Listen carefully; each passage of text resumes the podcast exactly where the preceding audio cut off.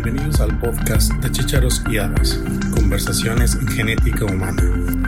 Hoy hablaremos con el doctor Jaime Azael López Valdés, médico especialista en genética del Centenario Hospital Miguel Hidalgo en la ciudad de Aguascalientes, Aguascalientes. Hoy hablaremos sobre la importancia de la inclusión de pacientes con enfermedades raras en ensayos clínicos para su tratamiento.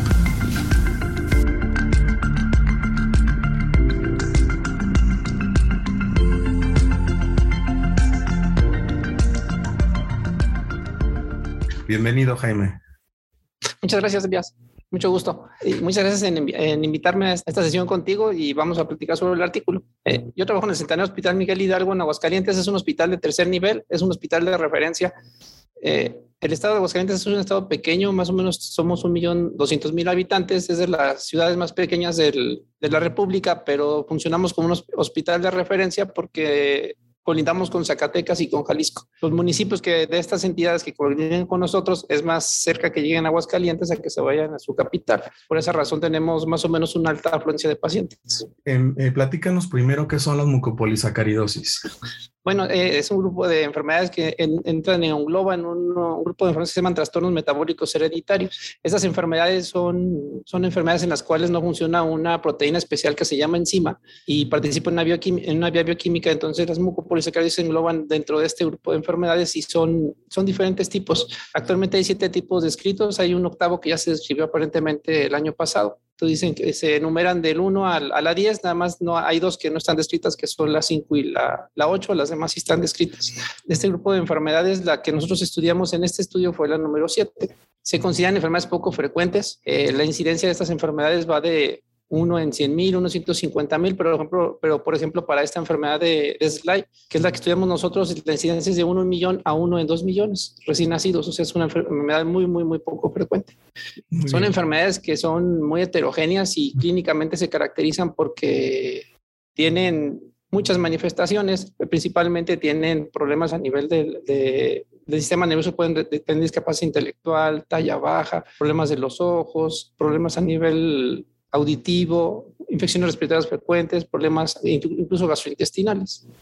Muy bien, y en el caso de la MPS7, ¿cómo se hace el diagnóstico? Fíjate que eh, clínicamente es de las que tiene una característica especial, es que desarrollan en el periodo perinatal o en, dentro del feto, cuando es embarazada la señora, bueno, la mamá, perdón, en el periodo fetal estos pacientes desarrollan lo que se llama hidrops. El hidrops es una acumulación de líquido en más de dos cavidades, ya tienen líquido ya sea en la pancita, que se llama citis, o en el pulmón, que se llama derrame pleural, o incluso hasta el corazón, o en la piel, que se llama edema de tejidos. Esto se puede presentar en estos pacientes y es uno de los datos que nos pueden orientar para el diagnóstico. No se presenta en todos los pacientes ni tampoco predice la severidad. Hay algunos pacientes que lo tienen y el pronóstico es muy malo y hay otros que lo presentan y se les, se les quita, pero nos puede orientar.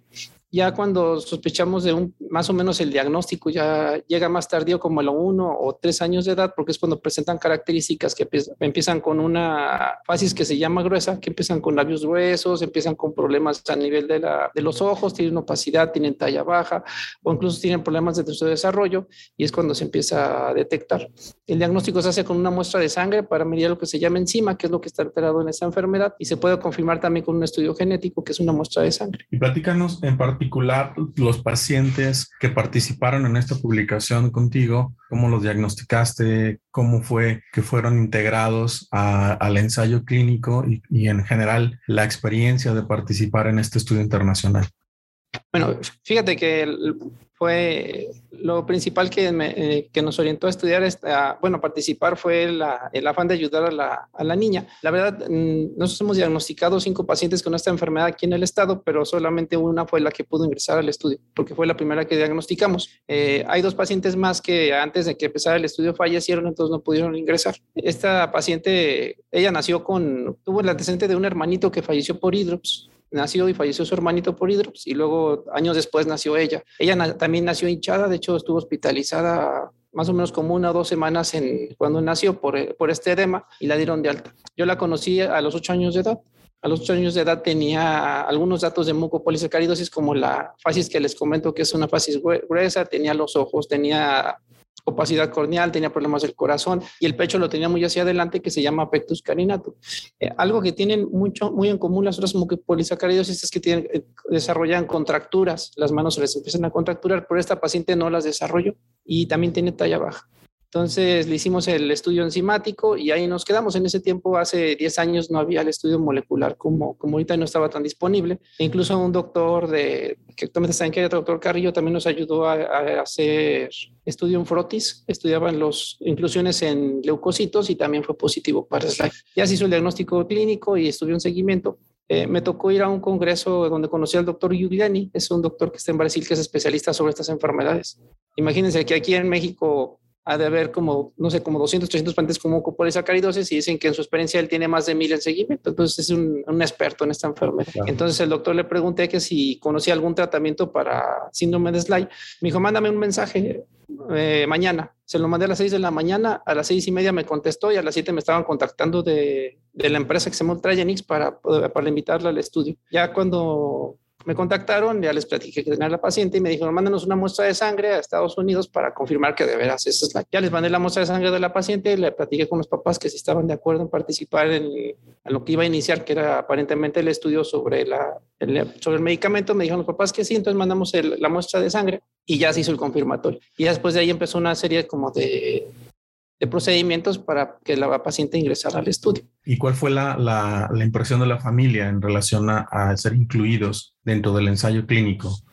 Fíjate que cuando se, se empieza uno a interesar sobre una, una, familia en particular, bueno, sobre un paciente, bueno, más bien, eh, pues ya fue, era, su, es su hija de ella. Entonces estaban muy emocionados porque pues, ya había una esperanza de ofrecerle algo para ella. Ella cuando, la, cuando empezó el estudio tenía 14 años, estaba postrada en cama, no se podía mover, estaba con oxígeno las 24 horas y ni siquiera le hablaba si estaba como si estuviera con con un daño cerebral muy, muy, muy marcado. Los papás habían ido, tratado de pasar a Estados Unidos porque, le, porque de mojados en tres ocasiones y las tres ocasiones los, los, los devolvieron, entonces no podían entrar. Entonces la primera fase del estudio, que esta es la segunda fase en la, que participamos, duró 48 semanas y tenía que vivir el paciente en Estados Unidos, o sea, irse para allá. Entonces los de la empresa hicieron una especie como, contrataron una empresa de Inglaterra para que les consiguieran un aviso humanitario a la señora y a la, a la, paciente y se las consiguieron. Mandaron muchos documentos y al final la paciente y, la, y su mamá se fueron a Estados Unidos y allá vivieron más o menos un año, tres meses. Estaban en, en, en, un hotel y ahí era parte del estudio y dice la señora que al principio pues muy emocionada porque estaba en un hotel, pero ya después de dos meses de no ver a su familia y estar encerrada como que ya no le convenció, pero ellos estuvieron y completaron el estudio. Cuando termina el estudio fase 1, que son, bueno, el fase 3, la primera parte, que son las 48 semanas, seguía un estudio de extensión, que es el largo plazo, que sé que participamos, y me hablaron, me contactó una CRO, que la CRO es una empresa que se encarga de ensayos clínicos, pero en tu país. La contrata la empresa directamente, en este caso Ultragenix, y, pero ellos te, vigilan como si fuera la empresa. O sea, te, te monitorizan y, todo. Y me, me, dijeron que querían hacer una visita del hospital para ver si yo era apto para hacer el estudio de investigación de ellos. Algo que me, me acuerdo mucho que me dijo la, la encargada de, de esta empresa me dice, ¿usted tiene experiencia en investigación? Le dije, no. ¿Ustedes ha hecho ensayos clínicos? No. dice, ¿ahí qué vamos a hacer si nada más es usted? Pues yo, yo tengo toda la disponibilidad y puedo participar. Entonces fueron al hospital, e hicieron el estudio, se llama de factibilidad. Eh, ellos llegan al hospital y ven que tengas todo lo necesario para realizar el estudio, que tengas un sitio donde vas a administrar el medicamento, que tengas todo lo necesario por si hay un evento adverso, cuando lo pongas, como es un medicamento que no sabemos cómo le va a caer a la paciente, pues puede tener una, una alergia o algo grave, ven qué especialistas van a participar, ven dónde, incluso dónde se va a almacenar el medicamento, quién lo va a cuidar. Como es un medicamento muy delicado y bueno, en ese tiempo no era de alto costo, actualmente sí, pero quién lo va a almacenar, cómo lo va a cuidar, cómo va a ser la red de frío, quién lo va a recibir. Incluso hasta con el director fuimos, todo. qué comités de investigación y de ética lo van a autorizar. Y ya posteriormente ya pasamos en la primera fase que fue eso de factibilidad y ya podemos ingresar al estudio. Creo que parte de, del éxito también radica en el entusiasmo que tuviste para participar y la persistencia en continuarlo, ¿no? Que muchas veces pues se queda uno con las ganas y no puede ser incluido su paciente o sus pacientes dentro del ensayo clínico por una u otra eh, situación que se va presentando y que uno va abandonando. Creo que en ese sentido es muy, muy loable lo que hiciste y te felicito por ello. Platícanos, eh, ¿qué es la terapia de reemplazo enzimático? Y en este caso la bestronidasa, eh, ¿qué es, qué, qué hace, qué funciona y cómo ayuda a mejorar las condiciones de la enfermedad? Ah, bueno, eh, como te comentaba, esta enfermedad es una enfermedad metabólica. Luego les platico a mis pacientes que el metabolismo es una serie de reacciones químicas que hace nuestro cuerpo que no se ven. Estas reacciones químicas hacen que nuestro cuerpo funcione bien y es como una fábrica en la cual las sustancias se van convirtiendo en otras para que funcionen. Eh, siempre les pongo el ejemplo de la manzana. Comemos una manzana, la manzana llega al estómago y el estómago pues hace la digestión, pero esa digestión se hace por medio de los jugos gástricos, pero los jugos gástricos tienen unas proteínas especiales que se llaman enzimas. Esas enzimas se encargan de cortar la sustancia. En el caso de la manzana, hay una que la parte de la mitad, otra la cuarta parte, otra al octavo y así hasta que se procese. Eh, lo que pasa en las enfermedades metabólicas es esto, que hay enzimas que se encargan de ir procesando las sustancias para que el cuerpo las aproveche. El, en las mucopolisacáridos hay una azúcar especial, bueno, se llaman proteoglicanos que se tienen que ir degradando. Y en este caso se empiezan a acumular cuando no se degradan porque no sirve la tijera y se pueden acumular en diferentes partes del cuerpo, en el hueso, en los ojos, en el cerebro, como les decía, en las vías respiratorias, en los órganos internos como el hígado. Entonces lo que hace este medicamento es que funcione la, es la enzima, se llaman enzimas recombinantes, que son medicamentos que se elaboran en un laboratorio y estos medicamentos lo que hacen es suplir la enzima que le hace falta a la persona. Entonces ya cuando se las damos empiezan a mejorar como todo tiene sus pros y sus contras. De sus pros, pues es que le, va a ayudar a, funcionar. Uno de los principios es que se debe dar a edades más tempranas. Entre más edades más tempranas, mejor beneficio van a tener. Actualmente tenemos tres pacientes ya en tratamiento con este medicamento del hospital y la niña más chiquita que inició fue el año de edad y ella va, va muy bien. De hecho, aparentemente se se ve que no, ella corre, juega, hace su vida normal. De hecho, nació con una cardiopatía que se llama insuficiencia mitral y nació de manera severa y actualmente va de manera leve a moderada. Entonces, ha tenido respuesta. Entonces, es el fin del medicamento, ayudar en los, en los síntomas sistémicos. Eh, fíjense que uno de los objetivos del estudio era algo que se llama respuesta clínica individualizada. el paciente y, el investigador, en ese caso fue en Estados Unidos cuando empezó, les dieron tres preguntas o tres cosas que iban a vigilar, o tres, bueno, tres variables que iban a vigilar todo el estudio. Las tres eran eh, uso de oxígeno, en el caso de mi paciente, sentarse y uso de las manos. Eh, ninguno de las tres las usaba adecuadamente, usaba oxígeno todo el día. Al, al fin del estudio, que fueron los 144 semanas que duró, mi paciente el oxígeno solo lo usaba por las noches, lo dejó de usar en el día, o sea, hacía su vida normal. Eh, no se podía ni mover, se empezó a sentar. De hecho, me sorprendió una vez que la fui a visitar a su casa, que eh, estaba sentada viendo la tele y usando el celular. Actualmente en el hospital ella se sienta, usa, usa el celular, puede comer sola, eh, es independiente con las manos. Claro, tiene una discapacidad intelectual de más o menos moderada, pero puede comunicarse, puede pedir lo que necesita, algo que antes no podía hacer sin el tratamiento. Entonces, esta calidad de vida sí puede mejorar mucho con, con los medicamentos. Y el, el, contra de este medicamento es que la enfermedad de Sly tiene problemas a nivel neurológico, cerebral, y el medicamento por su, por su tamaño de las moléculas no puede ingresar al cerebro, entonces el cerebro no, no mejora como quisiéramos, pero todo lo demás sí se ha mejorado. También mi paciente, por ejemplo, tenía neumonías hasta tres por año, eh, está hospitalizada una o dos semanas, actualmente desde el medicamento que empezó en 2015 ya no tuvo creo que una o dos. También le dio COVID. De hecho, le fue muy bien en COVID ni síntomas tuvo. Bueno, sí, la verdad quedó con oxígeno otra vez, pero no síntomas graves para hospitalizarse. Entonces,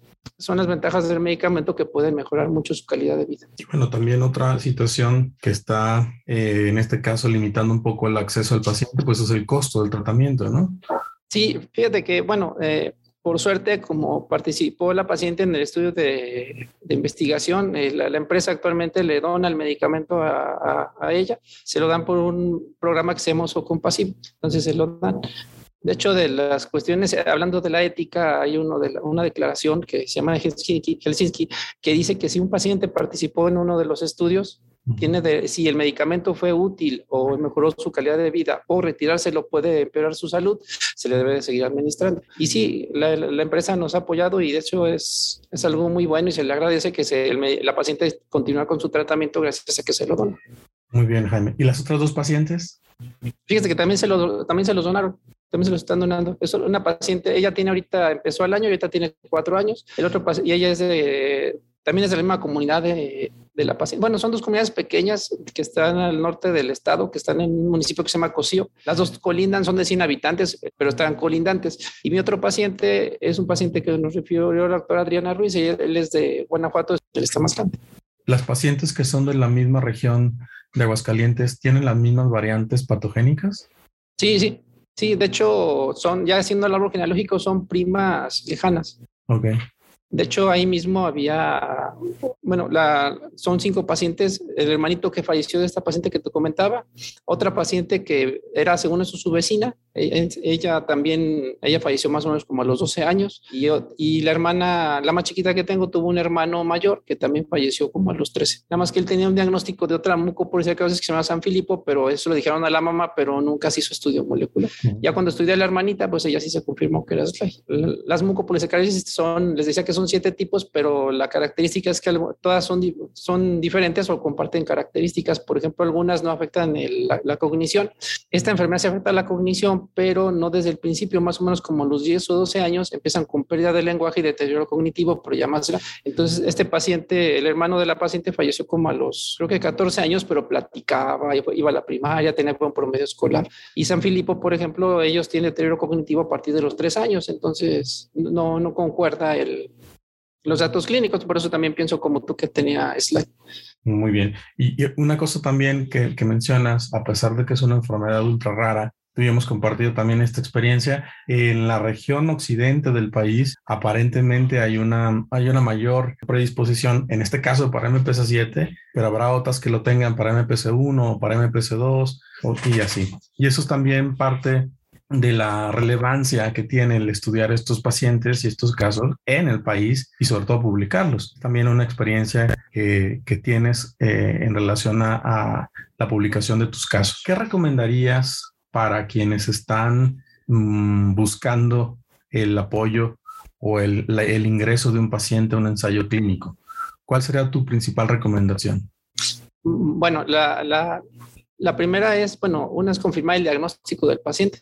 Eso es muy importante. Actualmente eh, hay muchas más facilidades de hacer los diagnósticos. Por ejemplo, tú en tu centro nos apoyas para estudios enzimáticos eh, o estudios moleculares. Ya teniendo el diagnóstico, le sugiero lo que siempre he hecho es buscar algún experto sobre la enfermedad. O dos, entrar a clinical trials. Eh, ahí es una base de datos de estudios internacionales donde están todos los estudios. Ahí ingresa uno y pone uno el nombre de la enfermedad o el gen que está afectado y aparecen los estudios que actualmente se están llevando a cabo.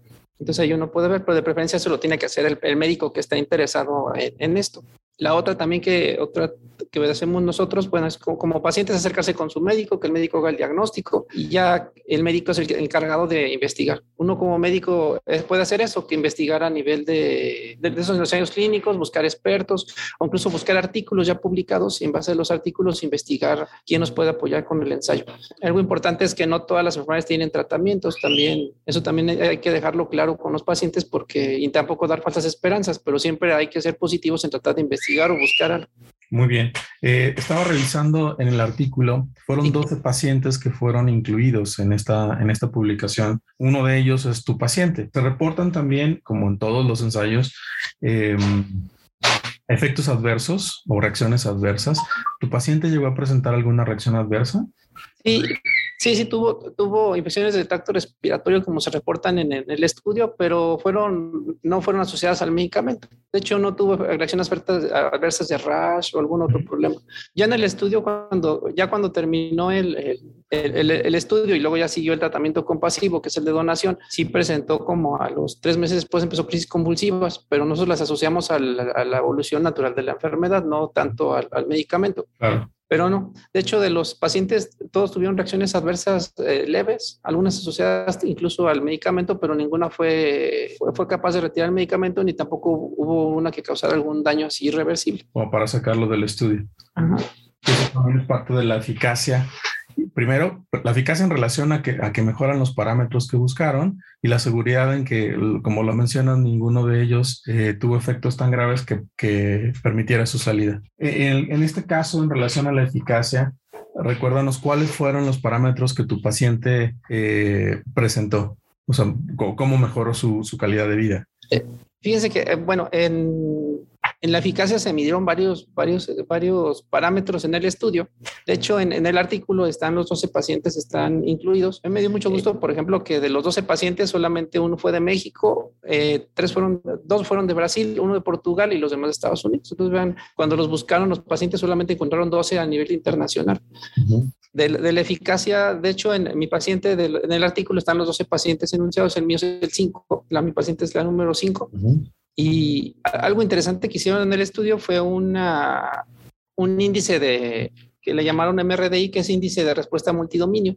Esta respuesta multidominio fue un, algo que ellos diseñaron. De hecho, en el artículo hubo como hubo cuatro cosas que ellos diseñaron de manera novedosa y es lo que hizo este estudio como más interesante. Una fue este dominio, este respuesta multidominio. Lo que hicieron en el multidominio fue evaluar seis parámetros. Y esos seis parámetros los evaluaron en el mismo paciente durante el paso del tiempo para ver cómo mejoraba. Y le y pusieron algo que llamaban mapa de calor. El mapa de calor lo que hacían que con colores marcaban si el paciente mejoraba o no. Entonces, de manera rápida tú te puedes dar cuenta si, por ejemplo, el azul muy fuerte era, era que sí mejoraba mucho y amarillo que no mejoraba. Entonces, si tenía amarillo, azul, o incluso otros colores, tú te puedes dar cuenta cómo iba mejorando. Mi paciente, la verdad, estaba postrada en silla de ruedas, bueno, en, cama, como les comentaba. El motor fino lo tiene muy alterado, no, no pudo hacer prueba de espirometría para evaluar la función respiratoria, la agudeza visual tampoco la pudimos evaluar. Entonces, aparentemente en el estudio sale como que estuvo en cero, o sea que no mejoró ni empeoró. En esa respuesta multidominio, cuando el paciente mejoraba le ponían más uno, cuando empeoraba le ponían menos uno. Mi paciente siempre estuvo en cero, pero porque no terminaba las evaluaciones por su discapacidad. Pero la verdad, como les comento, en calidad de vida nosotros sí vimos mucho cambio. ahí lo que se evaluaron muchas cosas en, la, en la, eficacia del medicamento. Eh, primero, una sustancia que en estos pacientes está aumentada que se llama glucosaminoglicanos en orina. Esta sustancia sí fue disminuyendo con el paso del tiempo. También se evaluaba la función del pulmón, como le digo, por un estudio que se llama espirometría, que tienen que soplar. El problema de mi paciente es que no, no, no, no nos entendió y no soplaba, entonces no pudimos evaluar cómo estaba su capacidad pulmonar, pero sospechamos que mejoró porque dejó de usar oxígeno. Entonces es un parámetro indirecto. También otro parámetro que estudiaban era la distancia para caminar. Ella tampoco caminaba. Otra era una distancia para subir escaleras. Tampoco subía escaleras. Eh, algo que sí evaluamos fue la flexión del hombro, era la, la capacidad de extender el hombro. Eso también se, se, valoraba que sí mejoró. La función motora fina en ella sí mejoró mucho porque ya les digo que usaba ya el celular y antes no lo podía usar. Incluso un día me invitaron a comer a su casa porque salió de secundaria su, su hermano de la paciente y me sorprendió que estaba comiendo tacos de, de carnitas y tomando refresco como si nada ella. Cuando yo la conocí ni siquiera podía levantar las manos y eso me sorprendió. Entonces, y estábamos, estábamos en, la, fiesta sentados en una mesa y estaba sentada sola comiendo, algo que antes ni siquiera lo hubiera podido hacer. Eh, también eh, evaluaron la agudeza visual por medio de las, no sé si han ido con un oftalmólogo que se ven las letritas de lejos, ahí ella la evaluaba, pero con ella también nos podía decir cómo mejoraba.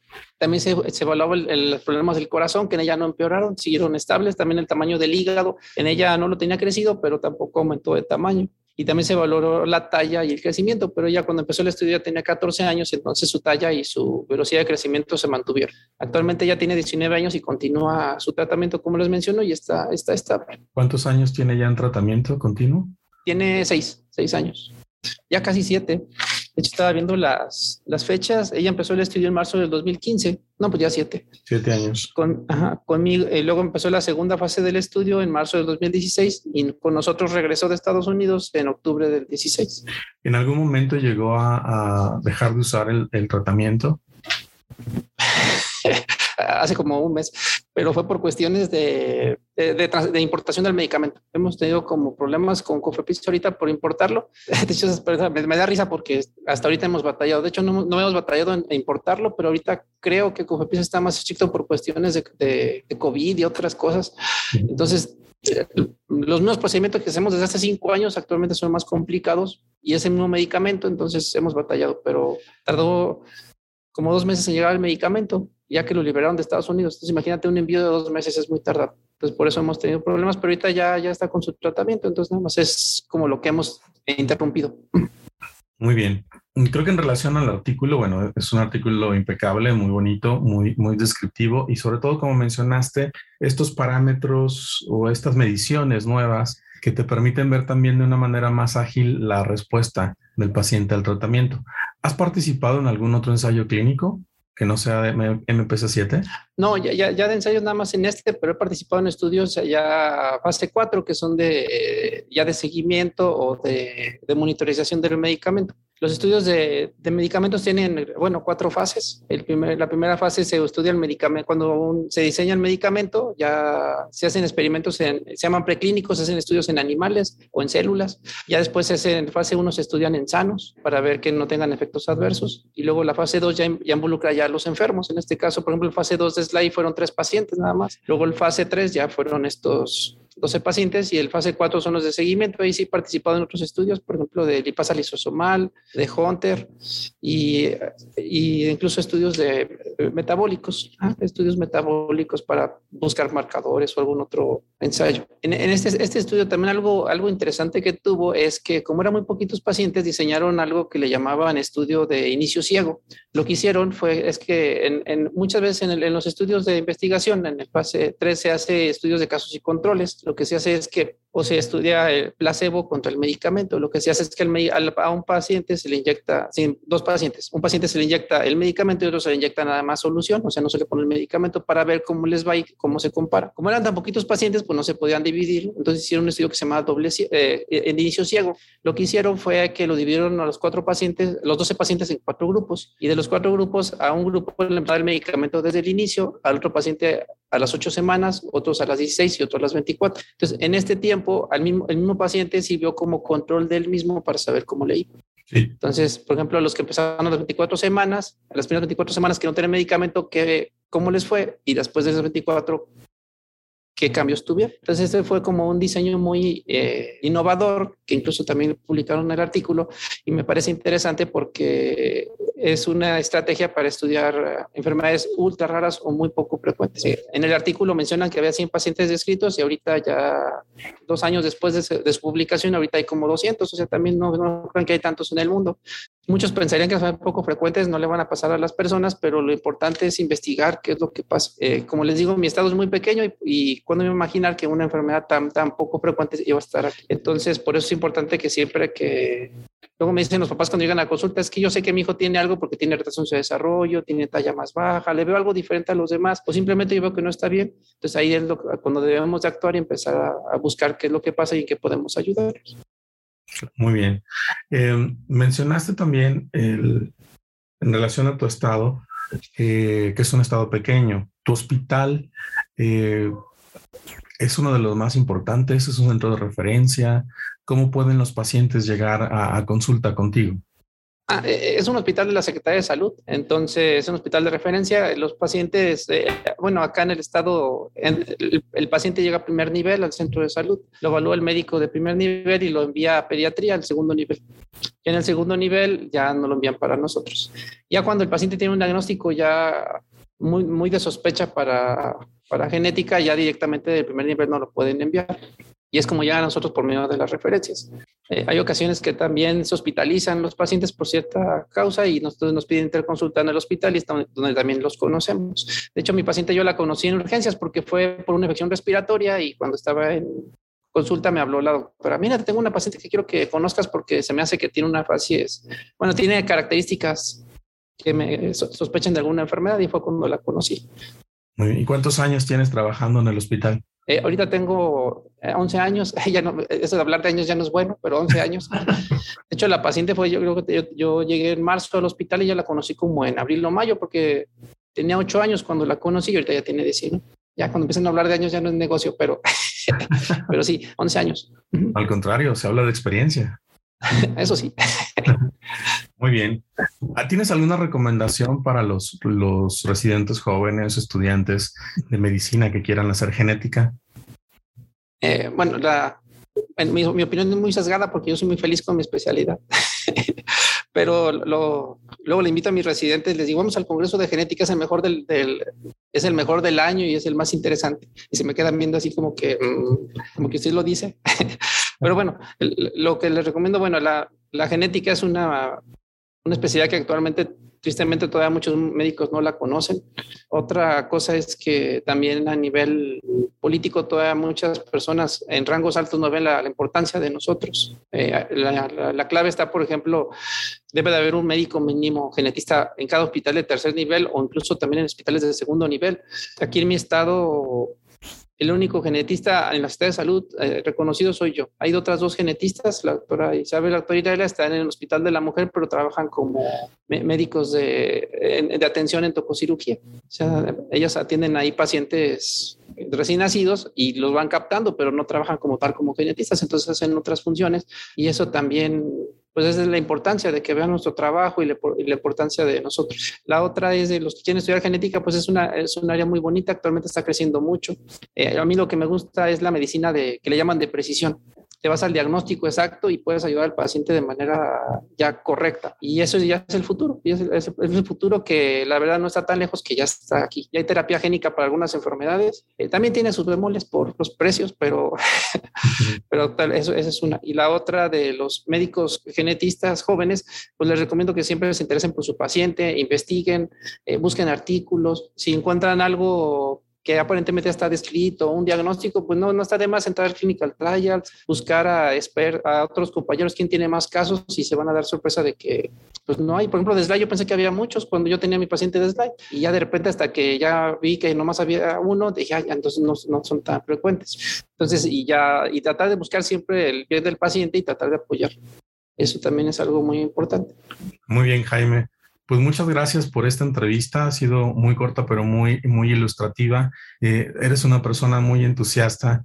Siempre estás buscando el interés de tus pacientes y también una parte muy importante, publicas los casos y publicas este, en colaboración, como en este caso, con el grupo de, de Hammers, eh, de Hammers y, y, su grupo eh, y Ultragenics también en California. Eh, te felicito por eso y bueno, seguimos en comunicación y muchas gracias por la entrevista. No, al contrario, muchas gracias por la invitación. Es un honor que hayas pensado en nosotros. Muchas gracias, Elías.